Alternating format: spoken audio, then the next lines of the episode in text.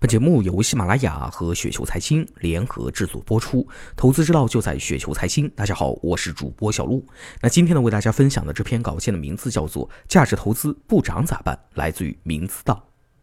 在很多人看来，炒股很简单，买了一只股票，过几天几周股价涨了，卖掉就入袋为安了。运气不好的话，股价跌了，止损卖掉，愿赌服输呢就是了。价值投资则要复杂很多，由于价值投资一般都是逆向投资。投资者买入的多是当时不受市场待见、大多数其他投资者不看好的股票，因此呢，即便你确信买入的是优质公司，而买入价也低于其内在价值，但在买入之后相当长的时间内不涨，乃至继续下跌，都是常有的事情。因此，把价值投资不涨咋办这个问题想清楚，对实践坚持价值投资呢颇为重要。几个月之前呢，把对这个问题的思考，我总结写了一篇文章啊，叫做《股票价值实现》，分享在了明资道基金十一月份的投资者通讯中。那其中写道，其实，在买入了低估值、值得长期投资的优质蓝筹股以后，价值投资者并不希望股票价值很快就实现，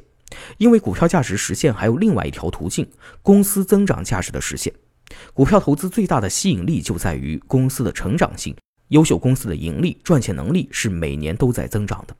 假设一家优秀上市公司的盈利每年上涨百分之十五，我们评估的合理价值为每股一百元。在今年这样的一个熊市，我们有机会以每股七十块钱的买到了。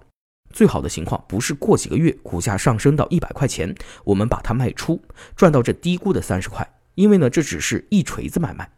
优秀而又低估的上市公司，投资机会往往是稀缺的。那最好的投资是，假如股票指数不涨不跌，到明年底，由于公司盈利增长了百分之十五，公司的股价在估值水平不变的情况下，实现了百分之十五的上涨，这就是价值投资经常所说的赚公司成长的钱。当时呢，总觉得还没有把道理讲透。这个星期呢，阅读了一下唐朝的新作《价值投资实战手册》，其中“投资无需接盘侠”一节呢，老唐呢以一九九四到二零一八泸州老窖的真实市场状况，演示了我以上所述的赚公司成长的钱的道理。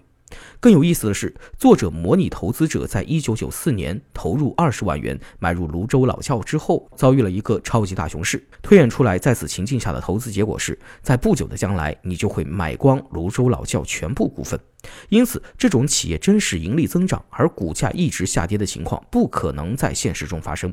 因为资本是逐利的，除你之外的资本一定会参与抢购。不仅如此，对比泸州老窖在真实市场状况和这个虚拟的大熊市的情境下的投资结果，后者的年化回报百分之二十一点三八，比前者百分之十八点九七其实更高。结论看起来像是一个悖论：股价上涨导致你的短期回报上升，长期回报下降；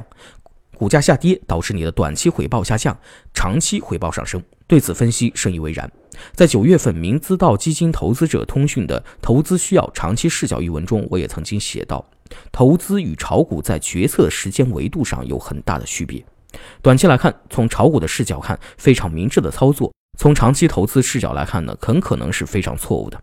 与老唐的分析结论可谓是异曲同工，所见略同了。过去几年读过的投资书籍大概不下百本，对价值投资的理念和方法也算是有比较全面的学习理解了。但每读一本新书或者重读一本经典之作，往往还是会有新的启迪和感悟。价值投资的道理挺简单，但是要真正的悟深悟透，真得要不断学习感悟。投资的主要工作就是阅读，还真是至理名言。